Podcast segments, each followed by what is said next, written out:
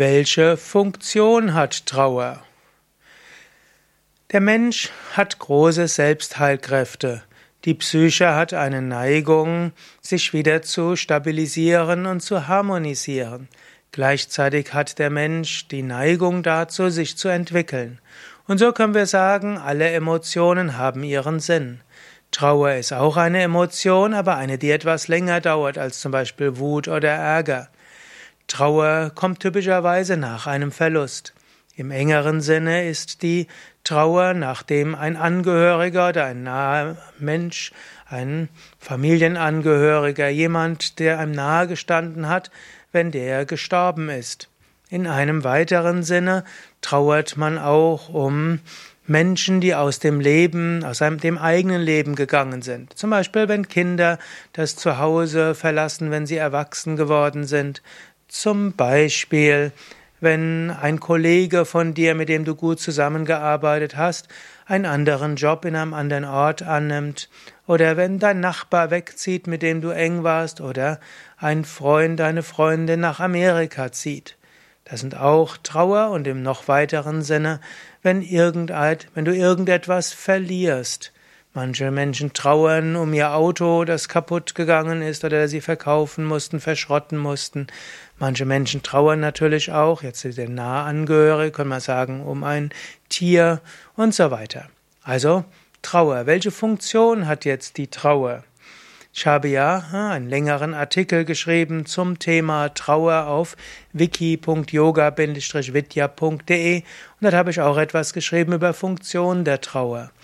Die Trauer hilft dir erst einmal, die einen Moment innezuhalten in deinem Leben, einen Moment dich von äußeren Eindrücken zu lösen, einen Moment, nicht nur einen Moment, vielleicht eine Zeit lang, Minuten, Stunden, Tage, Wochen, Monate, je nachdem wie intensiv die Trauer ist, rauszutreten aus dem äußeren Leben und dann vieles zu verarbeiten, was du bei dem anderen Menschen erlebt hast.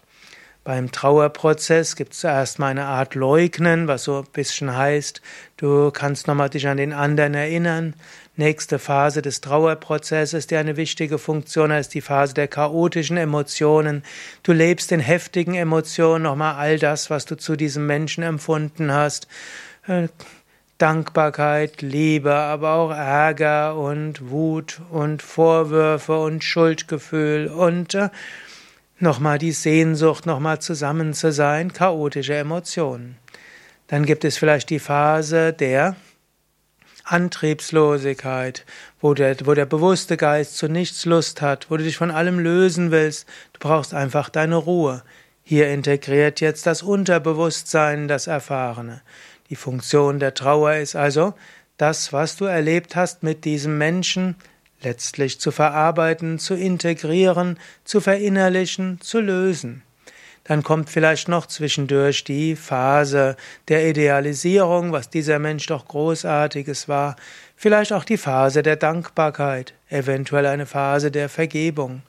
Und dann folgt schließlich hm, die Öffnung für das neue Leben.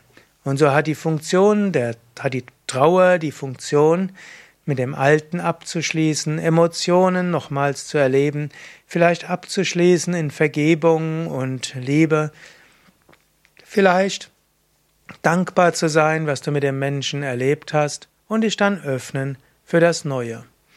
Natürlich im Yoga sagen wir, der Tod ist nicht das Ende. Nach dem Tod geht es weiter. Wir glauben an Karma, wir glauben an Reinkarnation. Und so musst du auch nicht endgültig trauern. Falls ihr euch wirklich sehr nahe wart und euer Karma noch nicht zu Ende ist, werdet ihr euch vielleicht wiedersehen. Aber falls Karma abgeschlossen ist, auch dann kannst du erstmal trauern und das Trauern hilft wirklich abzuschließen. Sinn des Lebens ist zu wachsen in Persönlichkeit, Spiritualität. Sinn des Lebens ist langfristig Gott zu erfahren. Und der Trauerprozess hilft bei der persönlichen Entwicklung. Das ist eine der Funktionen der Trauer. Mehr Informationen über Trauer eben in dem Internetartikel wiki.yoga-vidya.de Trauer. Mein Name Sukadev Bretz.